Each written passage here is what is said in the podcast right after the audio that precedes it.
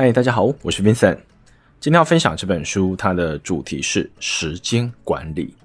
当你听到这个主题时，脑中是不是开始想象？我今天要跟大家分享很多，嗯，时间管理的小诀窍啊，或者是一些小工具，可以让你使用这样子。但是啊，今天要分享这本书，虽然说是想谈时间管理，但是他否决了大部分的时间管理工具。因为他说这些工具的假设是错的，因为呢，当我们在节省时间、善用时间时，就是在想象，我今天如果把这件事情处理得更快，那那个什么事情都搞定，我有空闲的那一刻就会早点来临。但事实上啊，嗯，可能不是这样子的，很有可能我们今天把事情处理得更好、更快时，我们只会承接到更多任务，因为大家会喜欢找你嘛，对不对？这个就是今天要讨论的一大核心重点。那我还是介绍一下今天要分享的这本书。这本书它的中文书名叫做《人生四千个礼拜》。写这本书的人是一个嗯，《纽约时报》的专栏作家。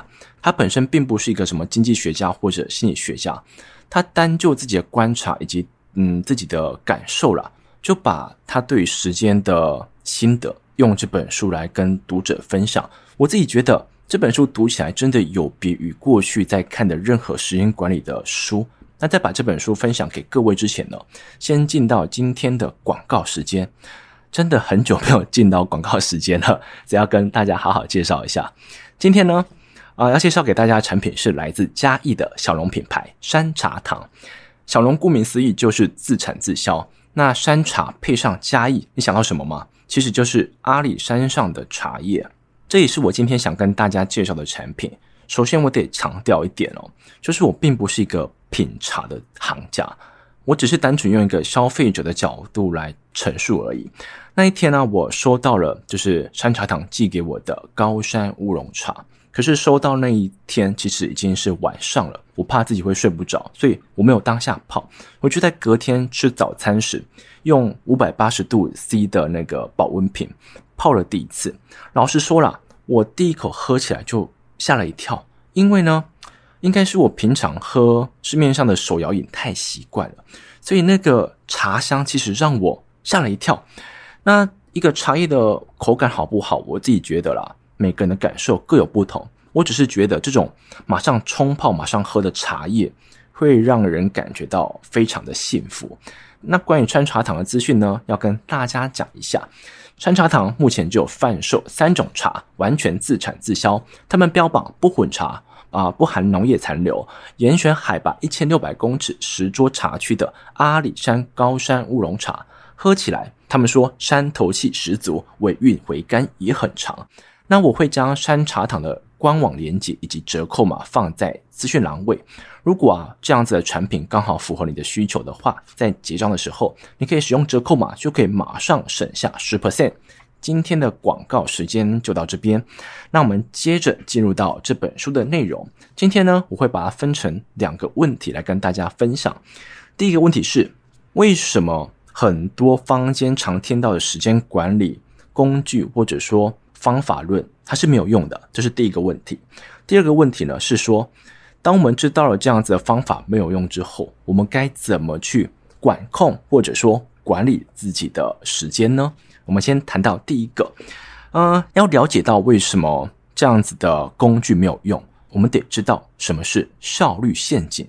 这个陷阱指的是哦，我们今天如果把某一件事情做得比别人更快、更好的时候，很有可能你只会招来更多的工作量，而不是获得更多的空闲时间。为什么呢？我得讲一个我刚工作的时候遇到的一个情况，因为我第一个工作的地方是一间新创公司，公司当中的大部分员工都是工程师。后来啊，我大概进去半年左右，就发现有一个工程师，他其实非常认真，就是他有别于我们这种非常偷懒的工程师，他会很认真的去回答每一个客服啊，或者说很多的啊行销人员问他的问题。他会从头到尾跟他解释这个问题的缘由是什么，反正非常的细心，非常的有耐心就对了。可是我后来发现，这个员工啊，他每天都是最晚下班的。那就在有一次中午的时候就，我去跟他聊天，后来呢，他告诉我，他说他得把早上的很多时间用来回答问题，那他自己的工作就得摆在晚上，大家都下班之后，他自己留下来完成它。那这样子的情况，其实看上去有点感伤，但实际上他就是遇到了效率问题。因为呢，他在处理问题啊，或者回答他人问题时，他是比别人更有效率的，他是比别人更用心的。所以当他人遇到问题时，第一个想到的人就是他嘛，就跑去问他。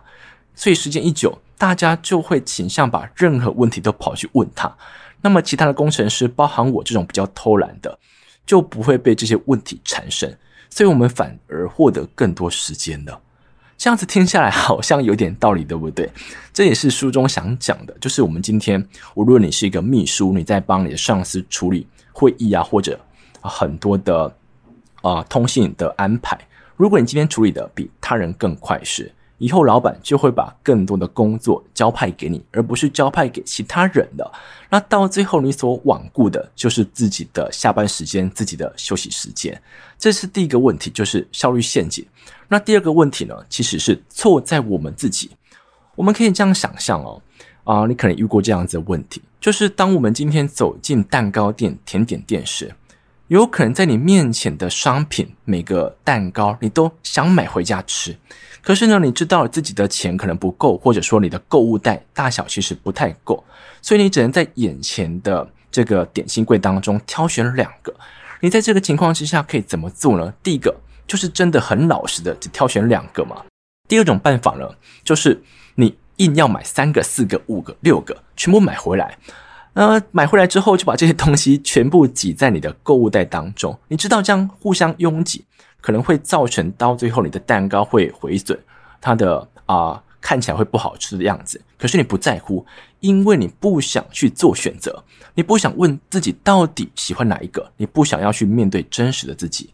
我们在安排时间或者说安排我们的人生的时候，其实也是会这样子。当我们今天生活中有很多目标，我拿我自己来说，我可能想要当一个。好的、呃，工作者，我想把自己的作品、把自己的影片都处理得好，这是我第一个想法。那另外一个想法呢？我想当个好儿子嘛，可能多花点时间，花点周末回去陪我的爸爸妈妈，或者说花更多时间去陪伴自己的朋友，把这个人际关系建立好。但与此同时，我又希望自己的身体非常健康，所以要花很多时间去运动，花很多时间去控制饮食。除此之外，生活当中还会有很多的目标值得我去追求。当我们今天碰到这些目标、碰到这些任务时，我们很有可能就会直接接受了，因为我们不想放弃任何一个可以去追求的目标。可是，在这个时间点啊，如果我们这样做选择的话，就会很像那个把任何口味的蛋糕都塞进去、空间有限的那个人的做法是很类似的。因为我们每一个人每一天的时间都是固定的。那我们今天如果想把更多更多的任务都摆进去时，那到最后这些任务就会互相打架。那我们之所以会这么做啊，虽然看起来很不理性，但实际上就是我们忽略了一件事，就是我们忘记了，我们今天只要把一件事情摆进去时间表当中，它背后就有一定的损失。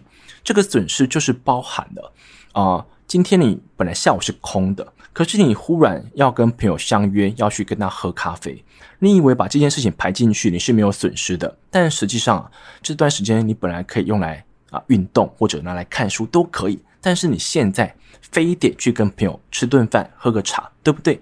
这就是背后的损失。那我们在生活当中可能会忘了这一点，所以就会把任何的任务都摆了进来。以上这两件事情呢，就是可以说明。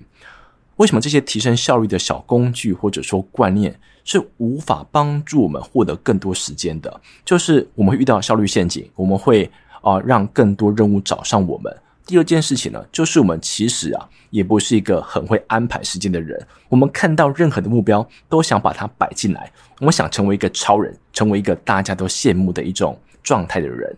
所以呢，这就是第一个问题给大家的回答。接着呢，我们探讨到第二个问题。当我们今天知道那些坊间流行的时间管理做法没那么实用时，那我们该怎么做呢？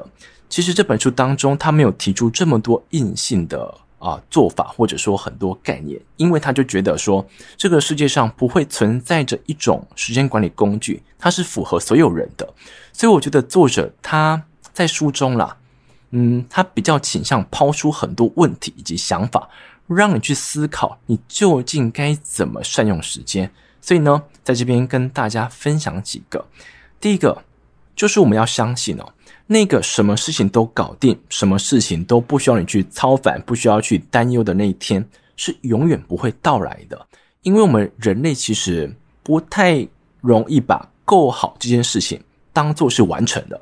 就像是你今天假设你在演艺圈闯荡，有一次你发现自己的人气到达某一个门槛了。你就告诉你的观众说，你从此之后不会再做更多的演出，因为你认为这样子的生活你很满意了。通常不会这么做嘛，因为红的人想再更红，赚很多钱的人想再赚更多的钱，所以人们对够好是啊、不满意的。这也可以用在时间管理上。如果我们今天下午把原本预定的任务都完成之后，我们倾向把明天后天的任务再摆进来，在今天完成它们，对不对？因为我们认为说，那一个完全掌握在内的那一天会提早到来，但实际上呢，那一天是不会到来的。这是第一个想法。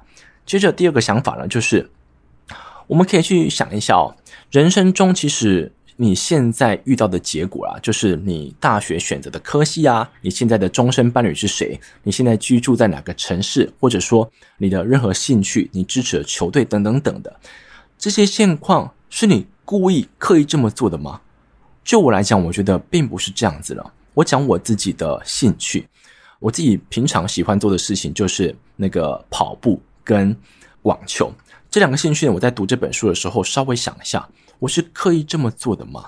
后来我想想，其实并不是这样子。为什么会喜欢网球？就是因为在读书的时候，有几个很要好的学长，他就说：“哎，Vincent，为什么看你下课之后好像没什么事做？”哎，我想想，好像还真的没什么事做。他就说：“那你跟我们系队去打个球吧。”我就打着打着，大概打个几个礼拜，就觉得太好玩了吧。所以呢，只要他们有练习的时候，我就会去跟他们一起玩。虽然我的球技非常之差，可是我非常喜欢跟他们一起打球的感觉，一起聊天嘛。所以说，这种对我生活有影响的决定，往往不是因为我自己刻意想去这么安排的，而是这个生命抛给我们的课题。这样听上去好像非常的太哲学了，但是我觉得好像有点道理。就像是我听过很多人啊，他们是怎么认识他的终身伴侣的？通常都不是在路上搭讪或者怎么样哦。常常听到就是他可能在大学的某一堂选修课，这个女生或男生刚好坐在他的隔壁桌，于是他们可能就因为这样子有一些往来，有一些交谈，最后就变成了男女朋友，到最后就结婚生子了。所以，生命中其实很多事情都是自然而然发生的，不是我们刻意可以去这么做。当我们知道这样子的想法之后，我们可以去把一个想法稍微的把它抹除掉。因为呢，我们在媒体当中会看到很多厉害的人，我们可能就会想到他的丰功伟业，想到他的状态，我们会非常的渴望自己变成另外一个他。可是，当我们知道生命中的很多决策或者很多选择，并非来自我们个人时，我们就可以把这样子的想法，把这样子的冲动，稍微的把它变淡一点。因为呢，很多决策、很多选择、很多境况，并不是在我们自己掌握之内。这是另外一个想法。最后一个想法呢，其实我觉得它有点悲伤，就是我们要知道哦，生活中再日常不过的任何一件事情。他都会有最后一次，诶，这样子的想法，嗯，我是第一次听到。然后作者呢，在他书中提了一个范例，他说他现在每天要载他的儿子去上课，他认为这样子的过程非常的啊、无聊，或者说非常的日常啊，就是他不会想要特别谈起。可是他有一天想到，有一天他会失去这个机会，因为他的儿子会长大嘛，或者说他的儿子不希望他去载他，就是这一个。这么日常的事情，有一天会变成最后一次，就是因为这个想法的转变。他在未来的每一天，在他儿子去上课时，他都异常的去珍惜这个机会。所以说，我把这个故事放到生命中的很多的场景，就像是我可能陪我妈妈等垃圾车，就像是我可能跟家人去吃一次晚餐，就像是我陪某个朋友哦聊心事，就像是我啊参加了某一场活动，我都会认为这样子的机会有可能是生命中的最后一次。所以说，当我的想法有所转变之后，我变得更更加珍惜现在，因为在我们生活中有一种倾向，就是啊，就是我们都希望现在在做的某一件事情，可以在未来啊变成某种报酬，然后返还到自己身上。我们都会这样想，因为我们都知道那个棉花糖的实验嘛。就是你延迟享乐的话，未来会带给你更多好处。可是呢，等我知道了，其实人生中的每一个时刻有可能都是最后一刻时，我反而会更加珍惜现在。这是我自己的想法。所以讲到这个呢，我自己再补充一件事情，就是作者告诉我们啊，等我们今天在执行休闲这件事情时，你不要把休闲看作是要达到某种目的的跳板。很像是某些商业人士啊，他们可能会去打小白球，因为他们想透过这个方式去认识更多商界人士。他们并不是真的享受在打小白球的过程当中，这样子他就是拿现在换未来。我觉得在某些方面上，这样子的想法是行得通的。可是如果你今天就连在休闲时刻也这么想的话，你的生活会太庸塞了，或者说太无趣的。因为你就连休闲都想善用，所以说作者告诉我们，我们可以去找几个我们永远不会出类拔萃的兴趣，当成自己的休闲嗜好。这些兴趣可能包含了唱歌，可能包含了弹钢琴，包含了任何一些你不可能拿这个休闲运动来做到任何目的的事情，来当成休闲活动。那这个休闲的意义就在于休闲本身，这才是作者想要推广的一件事情。讲到这边，大概就是我啊在这本书当中看到的几个我自己特别有感觉的点，来来跟大家分享。最后呢，想讲一下我自己的感觉。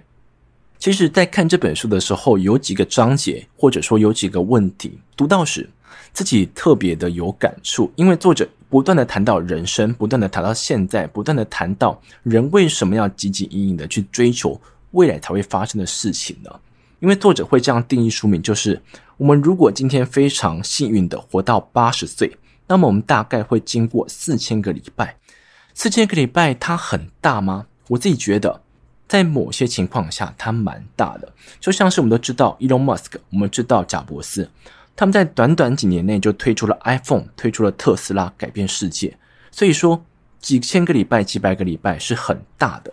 可是我们如果今天把层级拉到宇宙，对宇宙而言，一个四千个礼拜太小了，小到不足一谈，你知道吗？